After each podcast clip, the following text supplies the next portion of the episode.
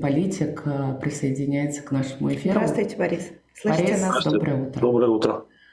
Здравствуйте. Видела я вас э, вчера на прощании, ну, понятно, не вживую, а на разных э, видеокадрах. Слышала, о чем вы там говорили. Насколько вас вчера поразило и, может быть, обрадовало вот какое-то невероятное единение россиян, которые не испугались выйти, которые шли от храма к кладбищу. Мы до сих пор не знаем, сколько было точно людей, но выглядело все это, конечно, масштабно и впечатляюще. Ну, вчера я испытал очень много, я бы сказал, противоречивых чувств. Конечно, когда я туда приехал, увидел огромную толпу, а я приехал, наверное, где-то в начале второго, то есть минут за 40 до, ну, собственно, до объявленного времени прощания очень много людей было. То есть просто ну, там, там такая география, там же не поле открытое, там все время дома какие-то, дворы, улицы, сквер. То есть там нельзя как-то увидеть сразу все целиком. Но понятно, что там было много тысяч людей, даже еще вот заранее. Вот. А, и, соответственно, потом я пытался найти конец этой очереди, чтобы честно ее занять. Я так до него и не дошел, до конца очереди, минут 10. Шел, наверное, больше километра потом решил вернуться обратно. Вот, поэтому, да, и когда я шел, конечно, люди меня приветствовали, там, ну, узнавали, конечно. И было действительно ощущение, последний раз такое ощущение было, когда выстраивались огромные очереди в январе поставить подпись в поддержку моего движения. То есть первое ощущение такое позитивное, да, люди живые, они есть, они пришли, их очень много. А потом, конечно, было полное какое-то разочарование, потому что ведь в итоге никого ж не пустили проститься-то. То есть все там стояли. В, в храм пустили 300 человек по ну, да, моей но, информации. Скажем так, я стоял, наверное, в метрах в 150 даже от входа на территорию храма. Вся вот эта толпа, в которой я стоял, туда так и не попала. Где-то, наверное, в 2 часа Наверное, началось прощание, где-то, мне кажется, без 23, минут через 40 катафалк выехал, и все пошли, собственно, на кладбище уже. А так вот, что в церковь войти, действительно, ну там, слушайте, ну что говорить. С самого начала было понятно, что все не смогут проститься, потому что все-таки церковь не очень большая, и столько людей просто бы там никак не прошло. А, Борис, а можете рассказать, как вела себя полиция? Ну, я не, я, при мне не было никаких столкновений, эксцессов. Она просто ну, там был момент, когда я пытался, я же сказал, что я дошел до конца очереди, а потом пытался вернуться к началу, но решил срезать путь, пошел во дворы. Так вот, выходы из дворов были все заблокированы. То есть из дворов нельзя было выйти на улицу. Пришлось там возвращаться обратно. И несколько раз я вступал в диалог а, с полицейскими, которые не выпускали, собственно, на улицу к очереди, со словами «Братцы, ну, можно я вот как-то проникну?» Нет, они были тверды. Но как это, тверды, не пустили, но не ругались, ничего, просто спокойно говорили, нас приказ никого не выпускать. Ну, то есть полиция вела себя в целом не агрессивно, спокойно, но твердо. Вы знаете, я когда вчера э, смотрела все эти трансляции, ролики, и там люди разные скандировали, честно говоря. Было понятно, да, что кричали Алексей, кричали даже «нет войне», да, там нет, ну там, слушай, там столько всего кричали. Путин убийца. Да, да, да. да. И просто такое, честно говоря, да. Ну да, да, мы вас, да, сейчас повторять это в эфире не, не, не попросим совсем, просто со стороны казалось, а, ну, что такое вообще в Москве невозможно, в России невозможно. В 24 году, да, да, да. Но это показывает, что когда, ну, давайте я так скажу, Значит, можно там заткнуть рот и затащить в автозаке там, ну, 50 человек, ну, 100, но тысячу уже не затащишь, и много тысяч точно не затащишь. Невозможно сделать. Вот, поэтому люди почувствовали там какую-то, ну, смелость, я бы так сказал. Ну, тут я с вами поспорю. Я помню митинги в поддержку Навального, мы сегодня о них вспоминали январские, в феврале, когда он прилетел и когда был суд над ним. И людей, людей задерживали только да. так. И автозаков хватило на всех. Ну, вчера тоже там стояли машины, но, ну, слушайте, там просто соотношение было явно не, не, не в пользу автозаков, могу сказать точно. Вот. Ну, могли, конечно, кого-то похватать, но, слава тебе, Господи, прошло все спокойно. То есть, ну вот, я слышал эти крики самые разные и кричалки, я их все слышал, но я ни разу не видел, чтобы полиция... Вот я, я же долго, я же, наверное, минут 20 шел к концу очереди, минут 30 шел к началу потом. Кричалки я слышал, но я не видел никаких попыток полиции что-то с этим делать.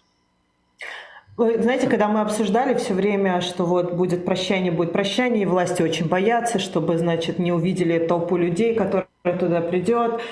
А, кажется, они то ли тактику изменили. Почему они разрешили, на ваш взгляд, вот это вот все сделать? Я вам честно скажу, вот это все, вот эта вся история с организацией прощания выглядела как, как бы сказать-то, с одной стороны, не запрещали собираться и что-то кричать, а с другой стороны, ну слушайте, я же давно на свете живу. Я помню, как прощались с Сахаровым, например, который тоже был оппозиционер вполне себе, да.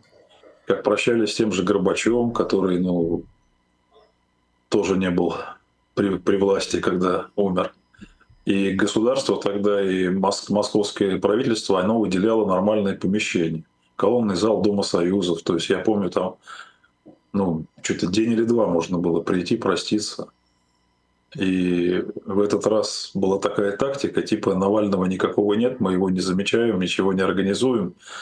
И в смысле прощания нормального по-человечески, чтобы могли тысячи людей пройти, посмотреть последний раз на Алексея. Но с другой стороны, мы как бы, это я говорю как бы начальство, начальство, но мы как бы и не замечаем, что они там что-то кричат. Вот так вот такая позиция. А вы сейчас сказали последний раз, и вообще я хотела, наверное, бы от прошлого перейти к будущему. Вчера во время эфиров э, многие зрители меня в чате спрашивали, а что дальше? Как э, не забыть э, Алексея? Да, понятно, что все эти две недели было приковано к нему все внимание. Вчера был день имени Алексея Навального. Но э, вы не боитесь, что через неделю вот какое-то его наследие, особенно в России, оно куда-то уйдет, испарится? Нет, конечно. Ну, послушайте, это же все видно очень хорошо. Это видно реально очень хорошо. Ну, то есть можно там не допустить до участия в выборах президента Дунцову, который прямо резко взорвалась, там популярность огромная началась в конце декабря. Появляется Надеждин, с которым то же самое не допустите до выбора Надеждина, там кто-нибудь еще появится, потому что можно там не допустить до выборов Надеждина, можно закрыть в колонии там и Навального, и Карамурзу, и Яшина, это все, конечно, можно сделать, но миллионы людей, которые считают, что Россия идет не туда, во главе с Путиным, они никуда не денутся. И миллионы людей, уже десятки миллионов людей, которые хотят мира тоже никуда не денутся. Будут появляться новые люди, все это будет, новые лидеры, все это будет все равно происходить. Это невозможно каким-то образом. То есть невозможно делать вид, что этих десятков миллионов людей нет. Это невозможно делать. Они все равно будут везде вылезать. На голосовании, там, на митингах, на каких-то еще там событиях. Мы же опросы проводим, и официальные службы проводят, и я сейчас свой опрос провожу. Там огромное количество людей. То есть больше, самый популярный ответ на вопрос, что делать с СВО, это немедленно начать мирные переговоры. Он по всем опросам выходит на первое место. Я вам больше скажу. Гипотетическая партия во главе со мной на выборах Государственной Думы, вот если бы сейчас они были, находится на уровне Компартии Российской Федерации, да, то есть там первая или вторая партия оппозиционная в стране. Это что ж никуда не денется, это все будет. И мы это увидим, потому что я буду участвовать и партии в выборах, которые будут и в сентябре. Там Мосгордума, Татарстан, там 12 регионов. Вот, и через два года выборы Государственную Думу. Никуда это все не денется. Все. А вы вчера разговаривали с людьми? Они к вам подходили? Да полно. Я просто, слушайте, там, ну меня же узнают люди. Там же стоит как раз вот вчера приехали как раз те люди, которые почти все, наверное, собирались за меня голосовать на этих выборах. Конечно, я шел там, я не знаю, десятки или сотни рукопожатий, там, селфи, и вопросы задавали, благодарили, да, это все есть. Понимаете, это все никуда не... Какой запрос у людей? Запрос, Борис Борисович, да. спасибо вам, вы дали нам надежду, продолжайте борьбу. Вот если так суммировать все, что я слышу. Вы я, начали говорить, я, я вас извините, да, что это никуда... Да, это вы говорите, что это никуда не денется. В смысле, да? э, настрой людей или что? И сами люди никуда не денутся, понимаете? Ну, какое-то количество людей уехало, ну, там, наверное, речь идет о сотнях тысячах, но десятки миллионов-то остались в стране, десятки миллионов, которые не хотят голосовать там за Единую Россию, за Путина, они есть. И моя работа, вот моя работа как политика заключается в том, чтобы дать этим людям возможность легально, там, не нарушая законов, не подставляясь там, под дубинки там, увольнения с работы, тем не менее продолжать гнуть свою линию.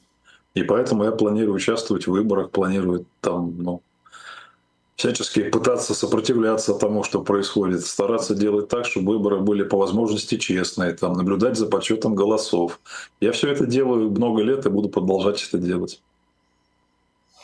Такой вопрос, Борис. А Юлия Навальная, она кандидат для уехавших, вот, для этих 100 тысяч, сотни тысяч? Или все-таки она кандидат для оставшихся миллионов Я вам честно скажу, я, я, вот я, если честно сказать, я искренне не очень понимаю, как можно участвовать в реальных выборах в стране, в реальной политике. Реальная политика в стране – это все равно участие в выборах, да? А не находясь физически в России. Это ну, очень сложно делать, и, конечно, я поэтому не собираюсь никуда уезжать. Вот, потому что я... я искренне, я понимаю абсолютно я понимаю, посыл, но... да, но э, вы же тоже, прости, Марф, да. но вы же тоже понимаете, что э, реальная политика внутри России это то, что политиков, э, которые не э, говорят от лица власти, их не допускают к реальной политике. Ну, сопротивляются, да, приходится, приходится, видите, судиться, приходится еще что-то. Слушайте, я этим 20 лет занимаюсь. Были выборы, где меня не допускали, а были выборы, где меня допускали, я их выигрывал, между прочим, от Государственной Думы до там местного, я же депутат сейчас действующий. То есть можно, можно. Тяжело, можно и нужно пытаться, потому что если, ну, грубо говоря, находясь за границей, у вас какие есть возможности? Да? Есть возможности выступать в Европарламенте, что Юля делает, есть возможность на YouTube выступать. Но это все понятно, да, и те, кто уехал, у них такие опции есть. Собираться там в Вильнюсе и критиковать российскую там, политику, это все можно делать. Но все-таки власть в России сменится, я вас уверяю, в результате выборов, а не в результате выступления в Европарламенте или на YouTube. В результате выборов, вы думаете? А, а как еще? Я, вот знаете, те, Но... те сценарии, которые всерьез обсуждают в Вильнюсе, там украинская армия побеждает. Нет, давайте, даже... подождите, я, я тоже да. хочу как бы я, я не готов. поставить все точки над «и». Мы же понимаем, что ни Юлия Навальная, ни соратники Навального не могут вернуться в Россию. То есть э, либо ты идешь по пути Алексея Навального и садишься за решетку, и тебя убивают, не дай бог, так еще с, кем, с кем-то случится, либо да, ты собираешься в Вильнюсе и выходишь в YouTube-каналы, выступаешь перед Европарламентом. Мне кажется, здесь просто э, с какого-то момента уже нету другого варианта. Если вы а, действительно уезжаете из страны, или если вы попали за решетку, действительно у вас возможностей резко меньше становится влиять на российскую политику. Это, к сожалению, так. Именно поэтому я стараюсь действовать аккуратненько, осторожненько, да, потому что я не то, что я боюсь там оказаться за решеткой, я уже давно ничего не боюсь. Вот. Но просто это сильно уменьшит мои возможности участвовать в российской политике. Вот в этой логике я действую знаете, тише едешь, дальше будешь. Вот что я скажу.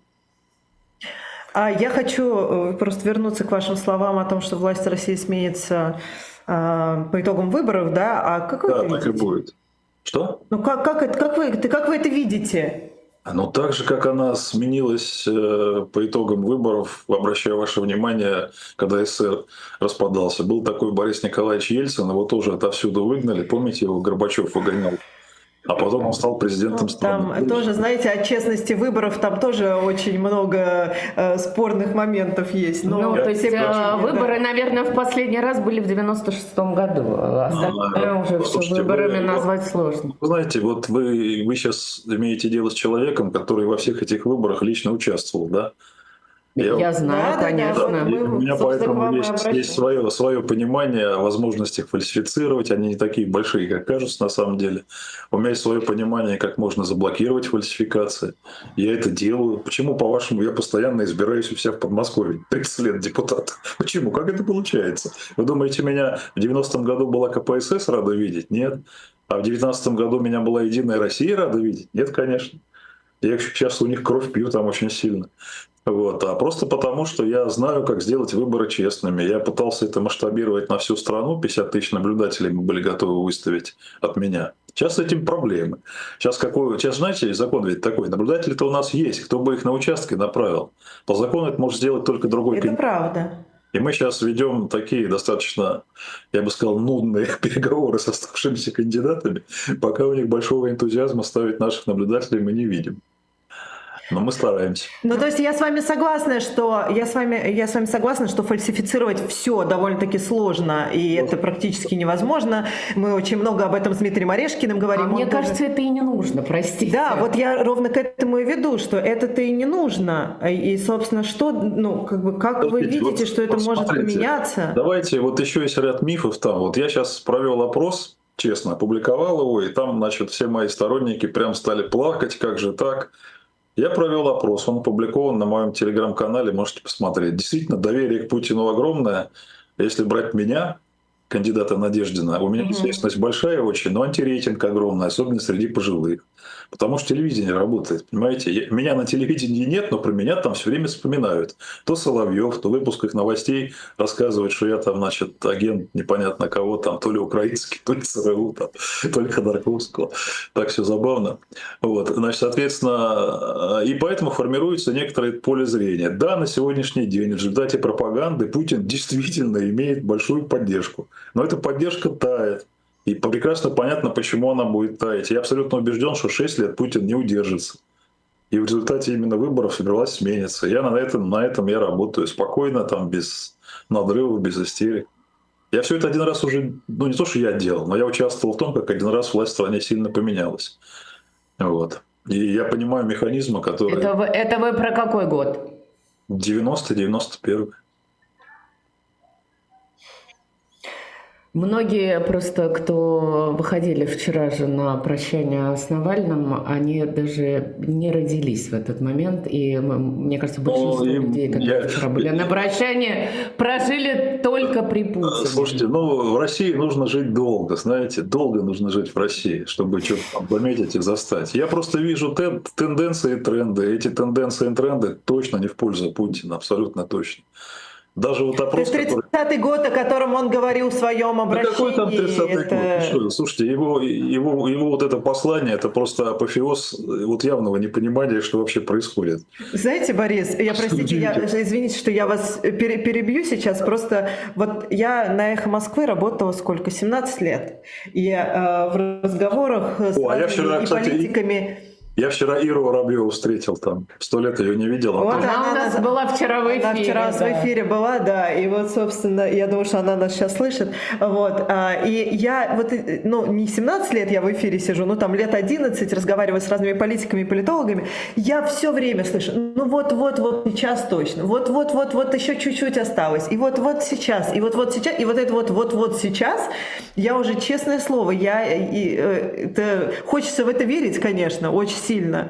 А, Но я не понимаю, откуда вы берете этот оптимизм. Вам, скажу одну важную вещь. Я же не политолог и не эксперт ни разу. Это политологи и эксперты мыслят примерно так. Вот с такой-то вероятностью там режим падет или не падет, там что так далее. Я немножко в другой как бы парадигме нахожусь. Я нахожусь в парадигме политика, да. Поэтому я не просто рассуждаю, вот что будет там, а я активно действую в этом направлении. В рамках закона, подчеркиваю, без, без, там, без, без такой какой-то, угу. без надрыва, спокойно делаю свою работу уже давно. И я вам хочу сказать следующее. Вот э, соотношение ответов сражаться до победного конца и победить и ответов немедленно начать мирные переговоры, оно потихонечку менялось, менялось, и буквально месяца два-три назад стало больше ответов за мир. Да? Это видно хорошо, то есть тренд идет абсолютно очевидный. Дальше. Есть и вот еще принципиальная вещь, я тоже можете посмотреть на моем канале, опрос говорит следующее. Вся поддержка Путина, вся поддержка СВО – это в основном 60+. Просто этих людей в стране много. Демография, увы, такая, что таких, как я, больше, чем таких, как вы, знаете. Вот, то есть, ну, 60-летних больше, чем 20-летних, увы. Но люди в возрасте 18-29, проще говоря, молодые, до 30 лет, там нет особой поддержки Путина, и там вообще нет никакой поддержки, почти нет, там единиц процентов. Знаете, это, когда я это смотрю, согласно вашему опросу, правильно? Я просто хочу... Я просто, когда вижу концерт, э, э, простите, шаманы, там показывают абсолютно молодежь, которая, значит, как-то радостно все знаете, это поддерживает. Э, вот становится есть, дурно есть, в этот момент. Давайте, девушки, давайте я вам скажу. Есть красивые картинки с любой стороны, есть статистика, да? Когда я говорю, что 60 плюс это основная база Путина, это не означает, что все 60 плюс за Путина. Вот я, например, мне тоже 60. Ну, естественно, естественно, точно конечно, так. да. Точно конечно. так же. Точно так же. В стране существует огромное количество, может быть, миллионы молодых, которые за шамана и за Путина. Но статистика говорит следующее, что в этом возрастном диапазоне, в котором существует там 30 миллионов человек, подавляющее большинство не хочет продолжения СВО. А найти миллион, которые хотят их показать и собрать в Лужники, вообще не вопрос. Точно так же, как можно найти миллион 60-летних, которые будут там против Путина. Но статистика говорит, что это именно так.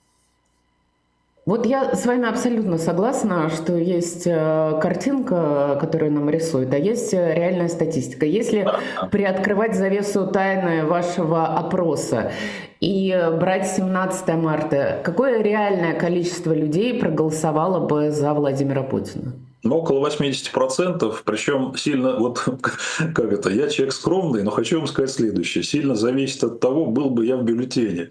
Потому что если бы я был в бюллетене, у меня было бы второе место с большим отрывом от всяких Харитоновых и Слуцких, да, с двузначным числом.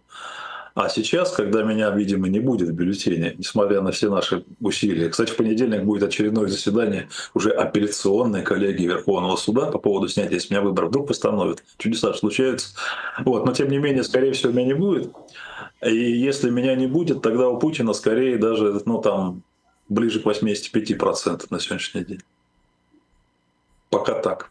Ну, это, это, это очень много. Никакие фальсификации да. не нужны. Еще раз возвращаюсь к этому тезису. А вы знаете, они же... Слушайте, я вот вам сейчас расскажу. Я же опять же, 125 раз говорю, все, все это вижу, прекрасно понимаю, как все работает. Вы знаете, никогда в жизни администрация президента Российской Федерации не ставила никаких задач на фальсификацию, наоборот. Она всегда, вот сколько я ее знаю, эту администрацию, я ее знаю с времен Ельцинской администрации, я знакомый на ты там и с Сурковым, и с Володиным, и с Кириенко, которые там уже сколько, 25 лет. Она всегда говорила только одно. Вот считайте спокойно, и больше всего в Кремле не хотят, чтобы были какие-то бунты, безобразия, там, скандалы и так далее. Но, но это же Россия, как она устроена. Каждый губернатор э, думает, вот мне надо показать процент за Путина не меньше, чем у соседней губернии. Понимаете, да? Он, соответственно, дает какие-то указания главам городов и районов. А те бедолаги, куда, вот куда им деваться? Им говорят, вот надо, чтобы у вас вот было столько, и каждый из глав районов и городов думает, надо, чтобы у меня было не меньше, чем у соседа за Путина. Вот так все происходит. А в некоторых губерниях, знаете, что говорят? Прямо откровенно. Вот э, там, не знаю, два или три района, в которых будут самые плохие результаты Единой России или Путина, мы глав уволим. Вот так все работает. То есть вот так все работает. Поэтому обвинять, ну как бы думать, что это все так вот прямо организовано, нет, все, все устроено по-другому совсем. И поэтому основные источники фальсификации, как это неудивительно, это вовсе не задание Кремля, а это просто действия конкретных поселковых и городских начальников, которые хотят... На местах. Да, да, так все и происходит. Именно поэтому, я же с ними давно упражняюсь, уже сколько лет.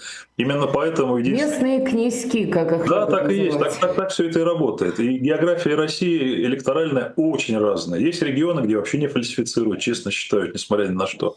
Есть регионы, где выборов вообще в привычном нам понимании нет, а собираются там лучшие люди аула и решают, кто там депутат и все такое. Россия очень разная. Да. Россия действительно очень разная. И фальсификации в каждых районах разные. Есть э, разные, есть, есть места, где честно считают абсолютно. Даже взять мое родное Подмосковье, которое я насквозь все вижу. Есть города, где честно считают всегда там Дубна, там например, там, или там Портвину и Пущина, честно считали, пока именно поэтому их Серпухов объединили. Ну, это такая местная история отдельная. Вот. А есть, где рисуются результаты, да, это правда. Такое тоже есть. Полдень против Путина поддерживаете? Нет, я считаю, что это не очень хорошая идея. Я потом, я пока ничего не говорю, я, я пока говорю только следующее. Когда меня пытают, что нам делать 17-го, ответ у меня пока следующий. Пункт номер один. Точно участвовать в выборах. Точно приходите голосовать. Не отсиживаться, бойкот – это бальзам на душу начальства. Самые хорошие выборы для начальства – это когда оппозиция вообще не пришла голосовать, все вообще круто, хорошо, прям прекрасно. Поэтому голосовать. Второе. Голосовать именно 17 марта. Не на Деге, не на э, пятницу, субботу 15-16, именно воскресенье 17 марта прийти на избирательный участок. Это тоже логично, потому что у нас бывает такая беда, что те, кто опустят свои бюллетени в пятницу или субботу, ночью там какие-то другие появляются. Такие случаи случаются иногда кое-где. Поэтому 17 марта. Что касается именно в полдень, я не уверен, что это хорошая идея, но я еще подумаю. Могу сказать, почему мне кажется, не кажется, что это хорошая идея. Вот, потому что начальство что же не дремлет, и нет никаких проблем. Даже проще организовать начальству массовый приход в 12 часов и сказать, что на самом деле пришли-то не те, кого там Ходорковский звал, а пришли-то как раз правильные, хорошие люди, которых шаман За Путина. Да, вот, ну, верно. И вы с этим ничего не сделаете. Вот. Ну и кроме того, если Спасибо большое. много людей придет, то лучше бы они не в одно время приходили. А, в принципе, не важно, когда вы, не важно, когда вы придете и проголосуете за другого кандидата, а не за Путина. Важно это сделать ну, 17 Вот. Вкратце вот так. Так что жизнь продолжается. Жизнь продолжается. Все будет хорошо, но не сразу. Политик Борис Надеждин, спасибо. Спасибо, что вчера ходили. Как... Спаси... Спасибо за надежду и оптимизм. Да, спасибо Давайте. большое. Будем здоровы. спасибо, что вышли к нам в эфир. Спасибо, спасибо. да.